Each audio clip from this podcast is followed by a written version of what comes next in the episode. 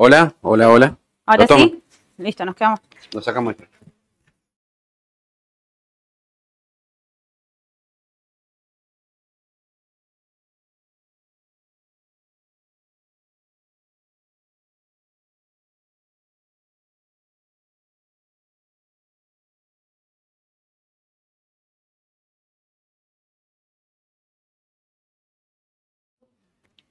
Ahí volvimos un problemita técnico en los micrófonos, le pedimos mil disculpas y bueno, así comenzamos nuestro 2024 en la mañana del mercado.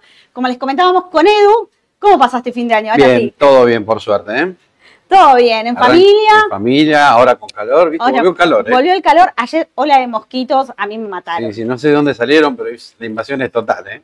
Sí, bueno, vamos a comenzar con la primera rueda hábil Exacto. del año, del 2024. Vamos a comentar un poco sobre las noticias. Milei se reunía con los ministros a las ocho y media en la Casa Rosada, así que vamos a tener novedades más tarde, ¿sí? De qué se estuvo hablando, de cuáles son los planes económicos y cómo va a tomar estas medidas nuevas para eh, continuar con el rumbo de esta Argentina eh, tan incierta y tan volátil que estamos viviendo, ¿no, Edu? Sí, así es. Así que bueno, eh, también tenemos novedades de Estados Unidos, así que hoy les trajimos bastante cosas para que puedan arrancar este 2024. Vamos a comenzar. Dale. Arrancamos con los dólares en general. ¿Cómo cerró y cómo comienza esta nueva rueda bursátil? El contado con liquidación 9.73 sigue estando más barato que el dólar MEP que cerró 9.97 con 23. ¿No? No me equivoco, por las dudas. Sí, Entonces, cerca de los mil. Sí, nos queda una brecha del 2%, llevándonos la plata a Estados Unidos, ganamos ese 2%, ¿sí? Y cuando volvemos de Estados Unidos es la brecha que hoy perdemos, ¿sí? Totalmente al revés de todo lo que estuvimos viviendo a principios Exactamente. 2023. Eso delata en cierta medida mayor confianza, ¿no? Exacto, sí. No pusimos los porcentajes subo porque hoy es el primer día del año, así que todavía no tenemos variaciones. Y el dólar oficial en 8.28, 8.8 el mayorista. Perfecto. esa famosa suba del 2% que vamos a ver cuando termine el mes.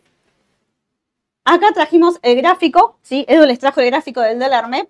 Llegó el rebote, llegó el rebote para todos los que decían por qué me baja tanto el CEDAR en peso. Bueno, llegó el rebote para el dólar MEP, para el CCL y por ende, bueno, para todos los activos relacionados con estos dos instrumentos financieros, que son básicamente los CEDAR y los papeles argentinos, ¿no? Los que tienen más que nada ADR. Pero Exacto. bueno, era un rebote que se esperaba, se hizo decían un par de días, pero vino. ¿Por qué? Porque creemos que cerca de 900 estaba muy barato el dólar, ¿no? Tanto el CCL como el MEP. Así que bueno, ya tuvimos dos jornadas de rebote el año pasado y esperemos que esto se extienda y se consolide, porque el dólar, para mi criterio, sigue atrasado, ¿no? Así que bueno, vamos a ver qué pasa esta semanita. Entonces, si tenemos CDR, todavía no vendemos, esperamos, ¿no, Edu? Exacto, lo había dicho Sole la semana pasada, yo le dije lo mismo también, creía que estaban muy baratos los CEDAR en pesos, así que no era momento de vender. ¿Por qué lo, lo dijimos y lo insistimos? Porque los mismos clientes y algunos que no son clientes también llamaban preocupados. ¿Por qué bajaban tanto los CEDAR? Básicamente era por la baja de los dólares financieros. Así que quédense tranquilos que creemos que el rebote se va a extender un poco más. Perfecto, vamos a continuar. Trajimos el AL30 que este mes paga cupón. Exactamente. ¿Te acordás el día? 9 de enero, Bien. corte de cupón, así que hasta el 9 de enero recuerden que lo tienen que tener en tenencia. Si bien 48 horas antes, en 48 va a cortar, por lo cual tienen que vender después del corte, ¿sí? Para que puedan cobrar esta renta que van a pagar todos los bonos soberanos, toda la curva, tanto AL como GD. ¿sí? Exacto. No es solamente la L30 para que queden claros. Y si lo tenés en pesos, o sea, sin la D, también te va a pagar cupón en dólares. Y ahí tenemos AL30, como dijiste, AL29, AE38, entre otros también, ¿no? Exacto. Sí, el AE38 es el que más paga renta, ¿sí? Y después, bueno, vienen, eh, va descendiendo la curva y ahí van pagando eh, cupones cada vez más descendentes. Son 1.600 millones que Caputo volvió a confirmar que van a pagar el 9 de enero. ¿sí? Exacto, porque la plata está. Exacto. Es la plata está, así que mantenemos y esperamos a cobrar el cupón. Exacto.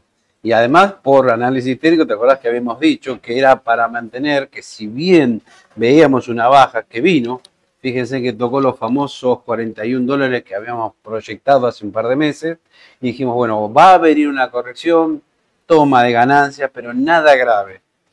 Y creo que para mí, acá lo dice, en la zona de 37 dólares, ahí estaría el piso de corto plazo para este eh, bono en dólares. Sí. Así que con más razón no lo vendan porque puede ser que el piso haya tocado en el corto plazo este bono, así que resta ahora ver si vamos otra vez a los máximos en un par de días y o semanas, ¿no? Claro, recuerden igual que también cuando hace corto de cupón el bono baja, si eso lo descuenta de su cotización, para que no digan, ustedes me dijeron que mantenga y después volvió a bajar de nuevo, esa baja se va a dar y ustedes lo van a recibir en renta. ¿sí? Claro, exactamente. Así que vamos, ah, vamos a pasar a los bonos en pesos. Bonos en pesos.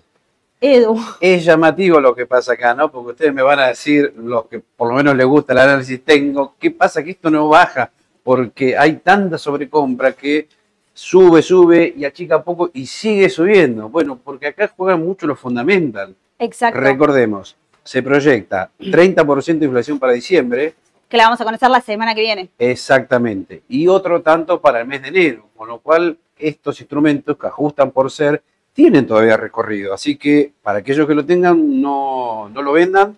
Y para aquellos que quieran diversificar un poco con acciones, bonos en dólares, es otra buena posibilidad. ¿eh? Compramos mirando más o menos para abril, o sea, Claro, como dijo Sole. no para el corto. Claro, puede ser que vengan tomitas de ganancia como en esta zona, por ejemplo. Claro. Pero la tendencia va a ser al alza de estos instrumentos por la alta inflación que se viene para los primeros meses de este 2024. Así que no lo vendan, mantengan y si no tienen, yo le diría, agreguen por lo menos un 10% en la cartera, ¿no? Claro, sí, sí, mantengan bien diversificada la cartera, cúbranse del tipo de cambio, esto es por inflación. Después tenemos los duales, sí, que ajustan por devaluación del dólar oficial y por inflación. El coeficiente más alto va a ser por lo que va a ajustar el valor técnico del bono, sí. Así que van a ver un crecimiento bastante importante en todo lo que es la eh, renta fija en pesos, sí, por esto de necesitar cubrirse frente a una posible eh, inflación alta. Alta. Igualmente, viste que hay economistas que están diciendo ahora que quizás por ahí no llega al 30 en enero.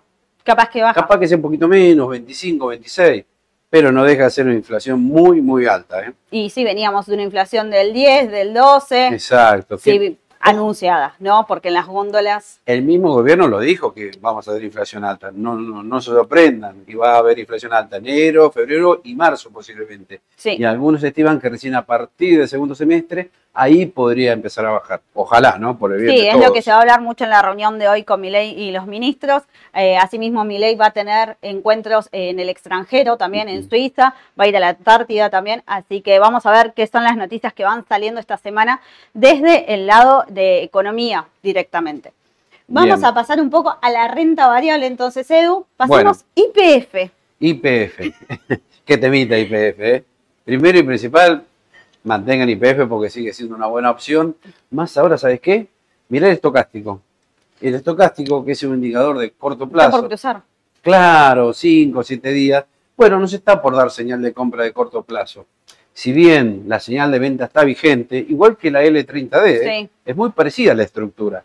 Nos está diciendo que también posiblemente IPF haya tocado piso en la zona de 16 dólares con 50 aproximadamente. Sí, Inclusive para aquellos que tienen papel a nivel local también sería bueno mantenerlo porque si el papel sube afuera y sube el tipo de cambio, bueno, se va a ver beneficiado exacto. por estas dos cosas, ¿no? Sí, habría que ver cómo si IPF, más con la privatización que se espera más adelante, cuando empiezan a hablar de estabilizar la empresa, de que sea una empresa competitiva, puede ser un crecimiento bastante importante para IPF, como venía hablando Sole y Edu en las mañanas del mercado de la semana pasada. Exacto. Y otra cosita más. Sabemos con el aumento de nafta que ya hubo de 70% Hoy en aumentó, los últimos... ayer aumentó la nafta. ¿Otra vez? Sí. Uy, me lo perdí. esa. Ayer, hoy aumentaba de nuevo la nafta.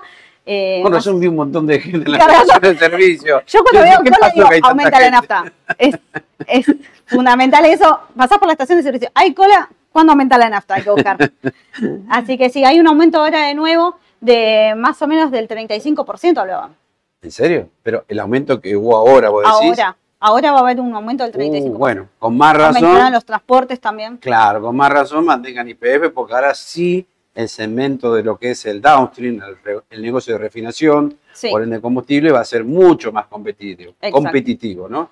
Que es lo que decía Milei además, ¿no? sí, La vamos a privatizar, no ahora, pero en el futuro, hay que porque hay que estabilizarla. hacerla más, claro, hay que hacerla más competitiva, hay que bajar costos, así que sigue siendo una buena opción de mediano y largo plazo. Exacto, como hablamos con Ale, sí, el balance IPF se vio muy perjudicado por el precio de la nafta. Hay que ver ahora cómo vienen ese- esos balances futuros, sí, a raíz de este aumento de precios.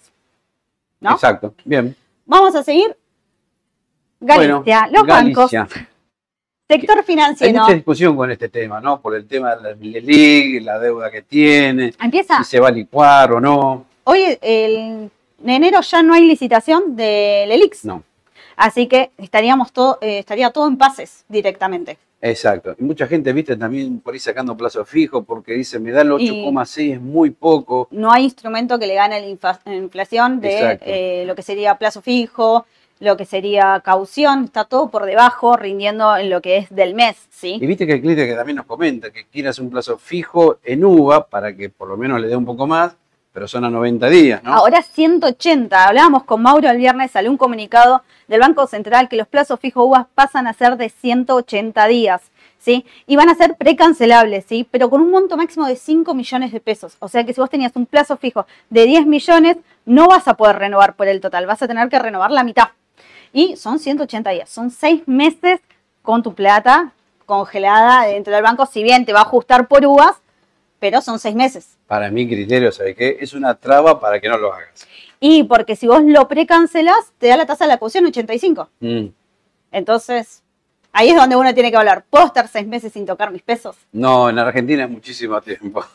Por eso. Así que, ¿qué me contás de Galicia? Bueno, Galicia por ahora por lo menos se mantiene estable. Sí, Y también podría rebotar en esta zona que se mantiene bastante bien de 16 dólares con 50. En la medida que no lo perfore, el papel podría retomar y quizás acceder a máximos de 18.40 aproximadamente. Pero sigue siendo una buena opción porque lo que yo veo y lo planteamos también con Soledad, que no se destruye la DR. no. Porque uno piensa, En bueno, mantiene. las Leli, bueno, el papel obvio quizás tenga menores ganancias, pero tampoco se destruye, ¿no? No, acá lateralizó y sería el tema cuando empezaban a descontar el resto de los bancos, el tema de las LELIX. Es como que parece que, viste, esa noticia me empieza un poco a ser descontada, ¿no? Es Yo mala, sí. pero bueno, está bien, ya pasó, ¿no? El mercado se adelantó mucho a lo que podía llegar a pasar y bueno, ya estamos en el mes donde no hay más LELIX, hay pases, así que podría ser una oportunidad el sector financiero. Sí. Además, ¿sabes qué? Me parece que el hecho de que Milei haya dicho, no, no, no va a venir un plan bones para las LELIC, se van a pagar, eso un poco ayudó también a que los bancos no bajaran tanto, ¿no? A tranquilizar un poco también al Claro, mercado. tranquilizar un poco el mercado. Igual, con esta licuación, algo van a perder los bancos. ¿no? Claro, sí, sí, sí. Así que bueno, el sector financiero, sabiendo los riesgos, porque es uno de los sectores más riesgosos en la Argentina, puede ser una oportunidad que empiece a escalar de nuevo. Sí, si querés Porque diversificar, estás en no el estaría mal meter 25 un, a un pequeño 18.50. porcentaje. Sí, Un 5%, por ahí, si querés Exacto. decir, quiero tomar algo de riesgo, me quiero mantener en Argentina, un 5% podemos poner en el sector bien, financiero. bien, sí, sí. Alvar. Alvar, ¿Sabes que soñé que me traías el gráfico de Alvar? Así que, yo lo sigo mucho Alvar porque, ¿sabes qué?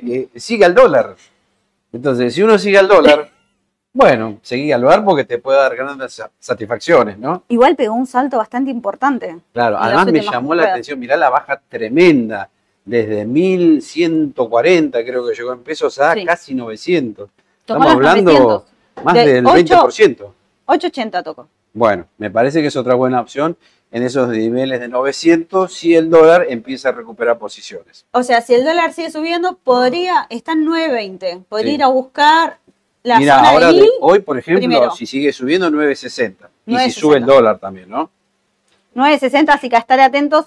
Si eh, quiero entrar en Alvar, tendrá que entrar a primera hora para no entrar por ahí en un 10% de Exacto, suba. porque es un papel que se está tornando muy volátil también, ¿no? Exacto. Viste que por ahí baja el 5, después queda 6 arriba, al otro día sube el 10. La volatilidad que lleva el mercado estos días es muy grande, lo Sí. vimos en las últimas semanas del 2023, así que habría que ver. Techo, 1150. Sí, por ahora sí. Por Techo ahora. de corto plazo sí. 1150. Bueno, para seguir, Sí, sí, es otra buena opción. Agrometal. Bueno, ¿Sabes que agrometal. tengo un montón de consultas de agrometal? Los chicos lo saben porque ven cuando nos llegan todas las preguntas, muchísimas. Bueno, lo que sí habíamos advertido, viste que estos papeles del panel general habían subido muchísimo. Sí, Vos fijate de dónde vienen. Si vas más para atrás, sí. hubo subas impresionantes. 25 dólares. De No, 25 eh, pesos. pesos. Cin- Por 25 eso. pesos, 52. Por eso, es mucha suba que hubo en noviembre y diciembre. Claro. Así que preveíamos y se lo pusimos la semana pasada y la anterior que eran papeles mm, también que habían subido mucho y podían corregir. De hecho, mira, ya tenés la primera señal de venta, ¿no? Del MACD. Sí, Pero de corto está bien, muchos me dicen, está bien, en esta zona si la respeta, que son los 48, 48. bueno, puede haber un rebote técnico. Pero ojo, subieron mucho estos papeles, ¿eh? Sí, sí, sí. Todo lo que cuidado. Es, todo el panel general inversor de juventud subió un mil por ciento en el 2023. Así que sí, hay que andar con cuidado, más que nada por el volumen, porque cuando querés vender, después Es es, el gran complicado. Es muy complicado. Y quizás, Central bueno, esta fue de las que más bajó. Sí, para el que no conoce el ticker, es Central Costanera, se dedica a la construcción, ¿no? Se dedica, es una generadora de, electricidad. Perdón, de electricidad. Este, mm, eh, ¿Qué pasa? Me pareció que acá sí se notó un fuerte sobrecompra y después vino la baja. Pero bajó más que el promedio del resto de los papeles. Y creo que tiene que ver con que este precio acá en esta zona, déjenme ver bien, 6.50, estaba muy sobrevaluado. Sí, Por eso esta baja tan profunda que ven acá.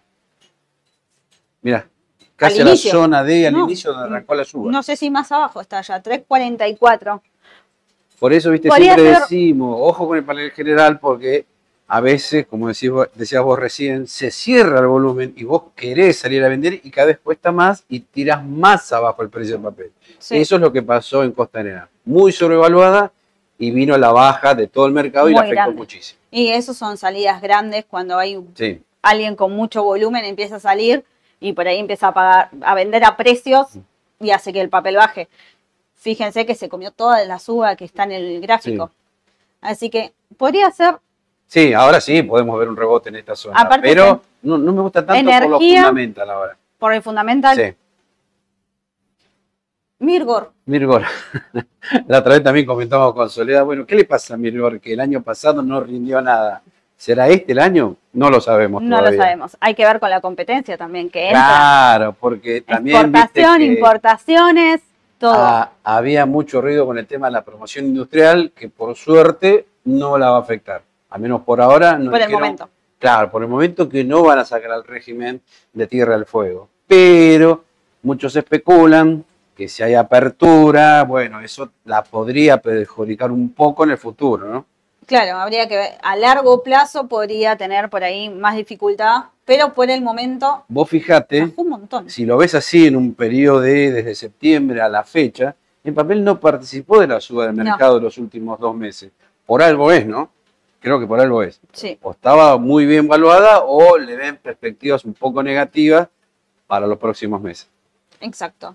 Bueno, Molly. Molly. Y Molly, y bueno, también otra más que sufrió las consecuencias de haber subido Son gráficos mucho, muy ¿no? parecidos. ¿Viste? Eso es lo que tienen en común. Son muy parecidos, pero ¿por qué? Porque hubo todo un auge de empresas exportadoras con la suba del tipo de cambio. Eso favoreció a varias empresas. Pero bueno, como todo, ¿viste? Llegó un momento que tocan un techo y dicen, bueno, listo, el dólar se tranquilizó, ahora los papeles también entran en una zona de descanso. ¿no? Descanso. Banco hipotecario. Y acá, atención, porque acá pasó todo lo contrario. Lo habíamos dicho así un poquito, muy por arriba, hace dos semanas atrás. Sí, Que hipotecario, ¿viste cuando salió el tema del El DNU. el DNU, después la ley ómnibus? Ojo con empresas estatales, decíamos, que se van a privatizar. Bueno, esta es una, no nos olvidemos, ¿no? Tiene 45% el gobierno nacional. y el 55. Eh, perdón, tienen 45 más el 5, así 50, 50. que tiene. Y además, ¿sabes otra perlita que te tiro? El banco hipotecario, eh, perdón, eh, IRSA tiene el 5%. Irsa tiene el 5% de banco hipotecario. Exactamente. O Por ahí sea- ya empiezan algunas especulaciones a decir, bueno, si la privatizan, si la venden, ¿cuál puede ser el candidato más interesado? Claro. ¿No? Para pensarlo. Sí. Lo que sí, Porque no puede haber más sociedades mixtas. Claro, el, mi ley se quiere desprender de todas Todo. las empresas estatales, sea a través de una concesión, entregársela a los empleados, como dijo Aerolíneas Argentinas, Sí. vendiéndola. Pero bueno, acá es un caso interesante para seguir viendo, ¿no? Y porque hay que ver ¿dónde está Irsa- el precio de equilibrio para hipotecario? Esa es la cuestión, ¿no? Es- Algunos especulan que podría seguir subiendo, porque los números de hipotecario mejoraron mucho. aparte de los toda la lateralización que hizo, de repente subió y volvió a subir con todo. Claro, por eso si comparan hipotecario de los últimos, yo diría, 3, 4 semanas, con el resto de los papeles, está muy distinto. Está en tendencia al alza de corto, mediano y largo. Y con esta noticia me da la sensación que podría seguir. Bueno, ahí tiene la perlita de. Sería la nueva perlita. La nueva perlita de. Por ahora le pongo un signo de interrogación, ¿no? Vamos a ver Pero cómo atentos. sigue esta semana Banco Hipotecario, más con la suba Mira, del por lo dólar. menos todos los objetivos de Fibonacci los fue Los cumplió. pasando. Y mira este, el de 122 que lo tocó, 121, 120. Si vemos que supera los 122 esta semana, es señal de que esto sigue. Bueno, a estar atentos A entonces. estar atentos. Banco- lo que sí es del panel general, así que cuidado con el volumen. Como siempre recordamos, el riesgo que tienen es ese más que nada, el volumen. Nos pasamos a Estados Unidos, al mundo en realidad, Exacto. no a Estados Unidos. Conflictos en el Mar Rojo, sí, no es algo que sea agradable contar, pero bueno, Estados Unidos bombardeó tres buques donde eh, hubo fallecidos, eh, era un buque Eh, UTI, UTI, eh, que bueno, tres barcos UTI creo que Sí, eran, ¿no? útiles, sí, que iban, eh, llevaban eh, cargamento directamente a israelíes Ujú. para Gaza, ¿sí? Eh, lo que hace que Mar Rojo tiene el 12% de distribución Del de comercio, comercio, internacional.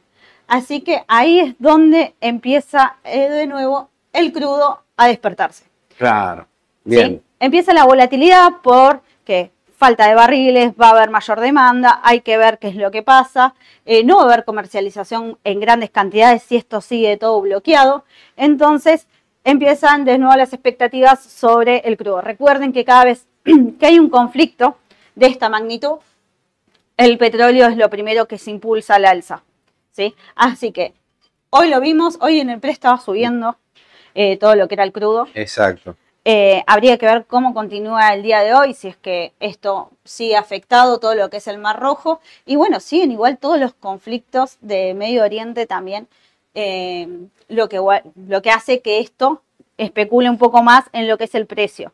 Entonces, sector de energía puede tener en el corto plazo una suba importante. Bien dicho, porque siempre que sube el petróleo arrastra a, todo, todo. lo que está relacionado y ahí tenemos, por ejemplo, Exxon, PBR, eh, Chevron, Chevron, el ETF de energía también. XLE, para el que lo quiere buscar, Exacto. operan CDR y operan Estados Unidos. Así que hay chance de comprarlo en ambos mercados. Con la suba del contado con liquidación, el CDR debería subir todavía muchísimo más. Sí. Y recordemos que, bueno, esta es la versión WTI, ¿no? Que es la que siempre seguimos, ¿no? Sí, no la- la, del Brent. Esta es siempre la que Esta es la tomamos Unidos. con más referencia, es la de Estados Unidos. Hay que ver también cómo reacciona Estados Unidos, porque recuerden que lo que es energía, sí, impulsa directamente la inflación, porque se traslada todo a precios. Entonces hay que ver cómo reacciona rápido Estados Unidos para evitar que siga subiendo la inflación. Sí, es, es algo muy volátil en el día de hoy con todos estos conflictos que se están presentando. ¿Te Así tiene que, un tema? sí, Eh, Viste que yo tengo la teoría de que lo que subió mucho un año, el año anterior, difícilmente suba mucho al año siguiente. Bueno, al revés también. esto es al revés. Lo que bajó mucho el año anterior podría subir bastante este año, ¿no? Sí, No digo que lo vaya a hacer, tómelo como una posibilidad, Es una ¿no? posibilidad. Es muy El prematuro 2023, decirlo el- en el primer día de, de este año. el Pero el 2023 petróleo no funcionó para nada, bajó el año pasado, ¿no? y acá se ve Exacto. la baja Si lo ves más, sí, sí, fue un año flojo para el petróleo. Subió, subió, llegó a escalar a máximos, que esto fue el conflicto también. Bajó fuerte, así que hay que ver cómo arranca el 2024. Si bien está arrancando positivo, hay que ver cómo sigue. Pero como dice Edu, bajó, la baja que tuvo, eh, fue Sí. la per- perdió todo lo que acumuló en el Sí. año. Todo. Sí, además te acordás que lo habíamos dicho con la zona de 67 dólares era clave, porque siempre ahí actuó como una especie de soporte y salió al alza, ¿no? Y acá también, fíjate que Los- casi, bueno, sí, estuvo cerquita de esos valores y ahí vino el rebote, ¿no? Sí. Así que puede ser que siga de corto plazo. Así que bueno, a estar atento en todo lo que son las petroleras. Vista sigue mucho el precio del petróleo, así que ahí a estar atentos directamente. Y bueno, vamos. Ah, vaya, ay, ay, acá. Viste que fue el TLH uno de los grandes recomendados que hicimos Sí. con Sole el año pasado y dio muy buenas ganancias. Imagínate un bono del tesoro para que suba un 18% Un ETF de bonos del tesoro es mucho, ¿no? es un Porque montón. yo, no sé, era más joven, decía, no, el bono del tesoro, ¿cuánto puede subir por año? 5%, no más de eso. ¿no? Perfil hiperconservador. Hiperconservador. Pero ¿qué pasa? Había caído tanto que tenía que que, bueno, se tenía que recuperar, más con la expectativa que hay de baja de tasas para este año, que vamos a ver si se da, ¿no? Sí. Tenemos la reunión del 31 de enero de la Fed, que algunos especulan que quizás no la suba. No. Quizás la suba, perdón, la baja de las tasas de interés se traslade para marzo. Muchos hablan de marzo directamente. Con lo cual, este instrumento por ahí Se mantiene. se mantendría o sería aprovechado para toma de ganancias. Sí. Imagínate que esta suba tremenda que hizo desde los 93 dólares hasta Octubre. casi 109, estamos hablando de casi tres meses, es casi casi un 18%, si mal no recuerdo. ¿eh? Sí. O sea que es dable esperar toma ganancias de corto plazo para este instrumento. ¿eh? Sí. Así que bueno, Ojo, hay que esperar. Como la L30D, te diría, esto es para mantener de mediano y largo plazo. ¿eh? Claro. Porque Simplemente, si viene la baja de tasas, claro. eh, O sea, lo que estoy diciendo de corte es si alguno lo quiere aprovechar para vender y retomar un poquito más abajo. porque si baja la tasa, sube el precio. Si sube la tasa, baja el precio. Por eso decimos que Sí. si en marzo se viene la baja de tasas, puede ser que esto continúe camino alcista. O sea, Exacto. puede haber una toma de ganancias y después Va- volver a yo subir. creo que a lo largo del año, si viene esa baja de tasas, esto va a seguir. ¿eh?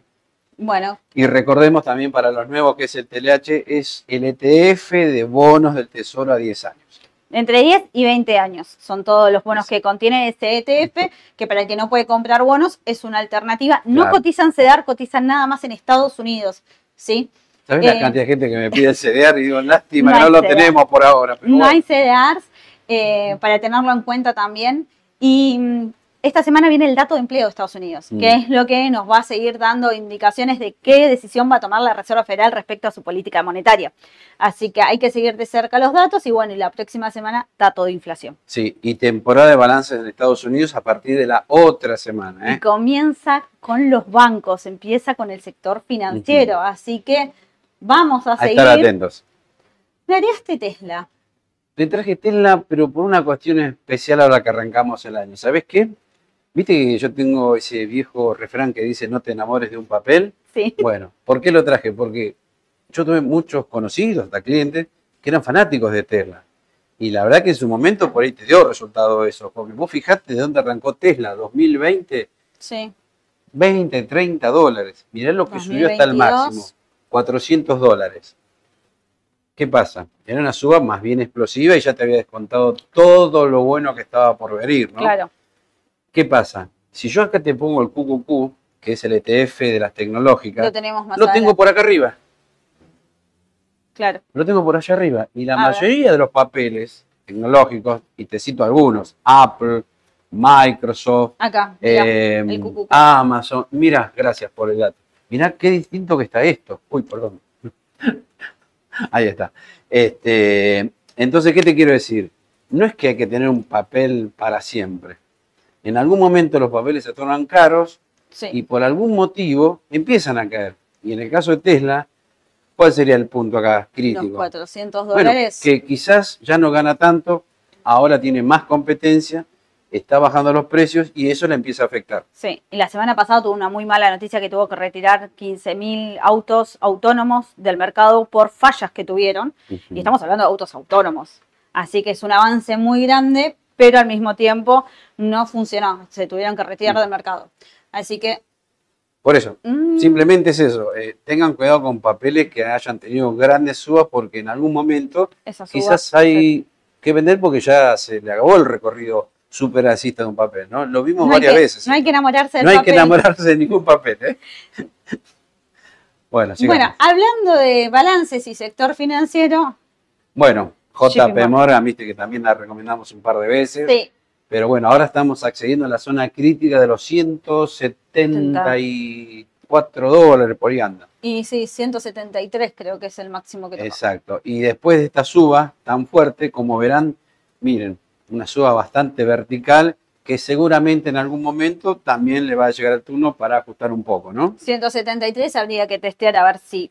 Hay que ver qué pasa hoy con los índices porque me parece que están arrancando un poquito para abajo y con ¿Qué? este tema de la tasa que por ahí no la toquen en enero sería la excusa bastante eh, utilizada por los inversores para decir, bueno, me retiro, tomo ganancias por la duda y espero Puedes esperar líquido, qué hace la Fed. Esperar líquido y Sí. bueno, ver de retomar algún papel, ver cómo salen los balances. Acuérdense que en la época de balances esto se torna mucho más volátil, ¿sí? Porque empiezan La letra chica, últimamente no es el resultado, es la letra chica lo que está influyendo mucho en la cotización del papel después de que sale ese balance tan esperado de Estados Unidos. Bien. Y bueno, volvemos al Y QQQ. QQQ, bueno, también eh, creo que podemos tener una toma de ganancias de corto plazo por el tema del conflicto en el Mar Rojo, el tema de la tasa de interés que vamos a ver si Hay que la ver bajan o no. Así que puede servir todo como excusa para que la renta variable de Estados Unidos también ajuste un poquito. Como ¿eh? decías, Edu, todos los índices hoy en el pre-market estaban corrigiendo, eso se debe a que cerraron un muy buen año, retomaron mucho impulso, así que no sería nada extraño que empiece a haber una toma de ganancia en el corto plazo, aunque sea este mes y después ver que- cómo sigue todo, ¿no? Bien. Y vamos Oh. a la parte más difícil. ¿Vas a contestar vos? Vamos con las preguntas. Laura, feliz año. ¿Cómo ven invertir en AE38D? Si se compra 48 horas, entra al pago del día de 9 de enero. Feliz año, Laura, primero. Y después, hoy es 2. Tengo que sacar la cuenta. Por eso. 9 de enero cae eh, mm, martes.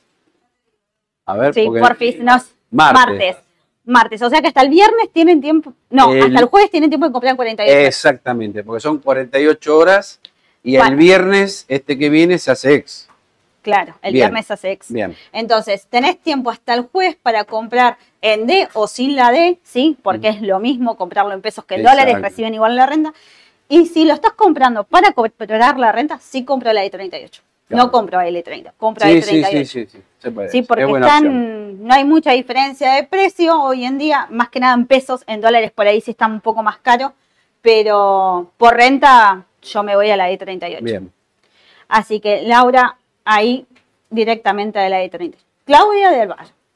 ¿Es momento de comprar CDRs?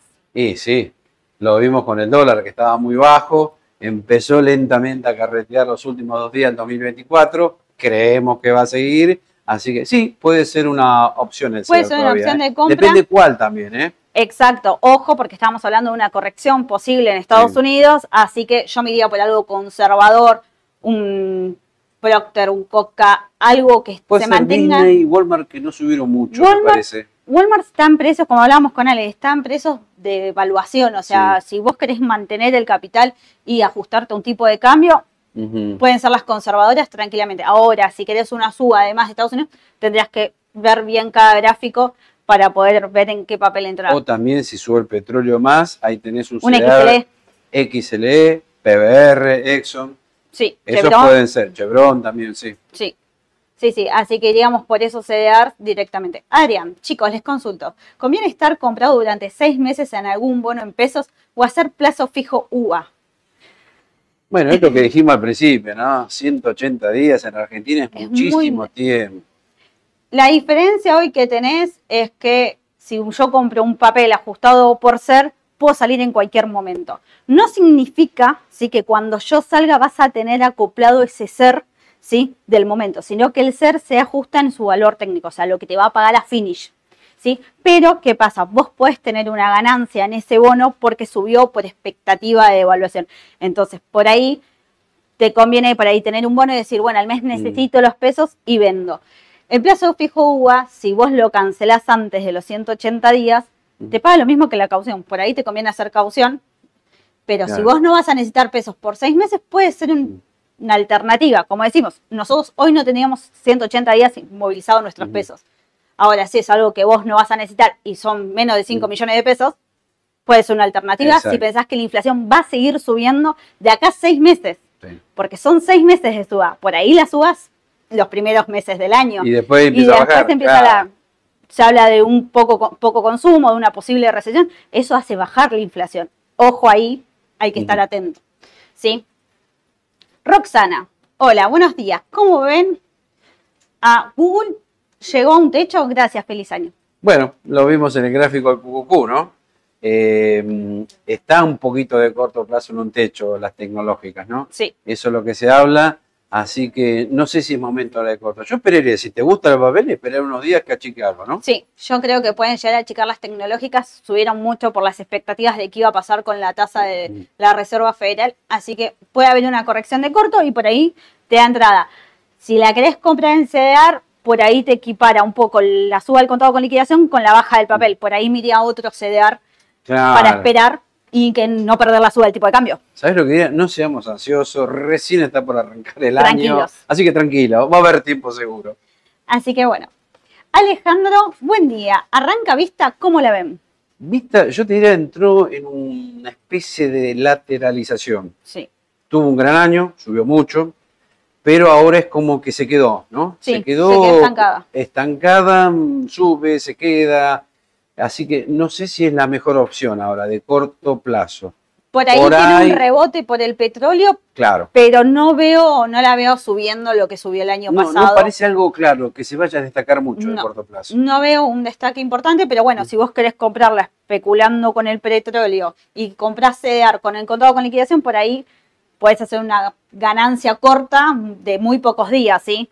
No, no hablemos. Primero de- te recomendaría seguir el precio del petróleo para ver si sigue y después analizar PBR, Exxon y Vista, a ver si alguna de las tres puede andar mejor que otra, ¿no? Claro. Que Vista. Habría que ver cuáles son los Claro. soportes y resistencias de.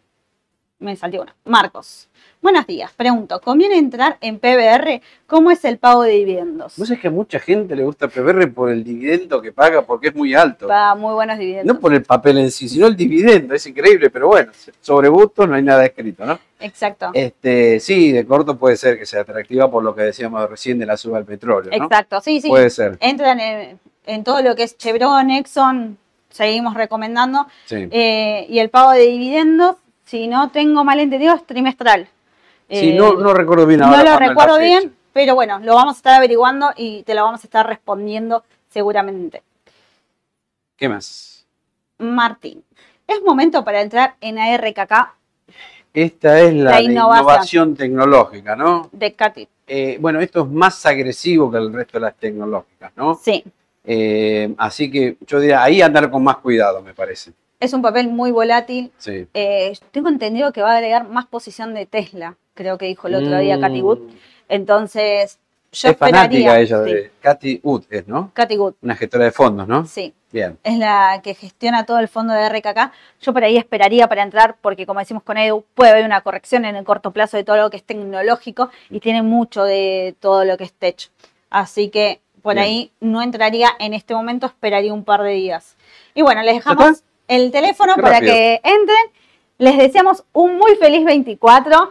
Eh, suscríbanse al canal, denle like. eh, y bueno, le damos un saludo a Sole que está de vacaciones, por eso Le deseamos buenas a- vacaciones, sí. ¿no? Soledad, sí. Ah, Sole, la semana que viene estás vos de vacaciones, ¿no? Sí, sí, sí.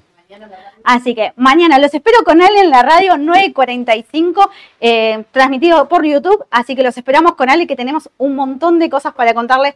Ale, prepárate con el petróleo. Así, hace, manitos del fondo. La tiene clara, Ale, que- con el sector energético. Sí. Así que los esperamos. Y bueno, que pasen un muy buen martes.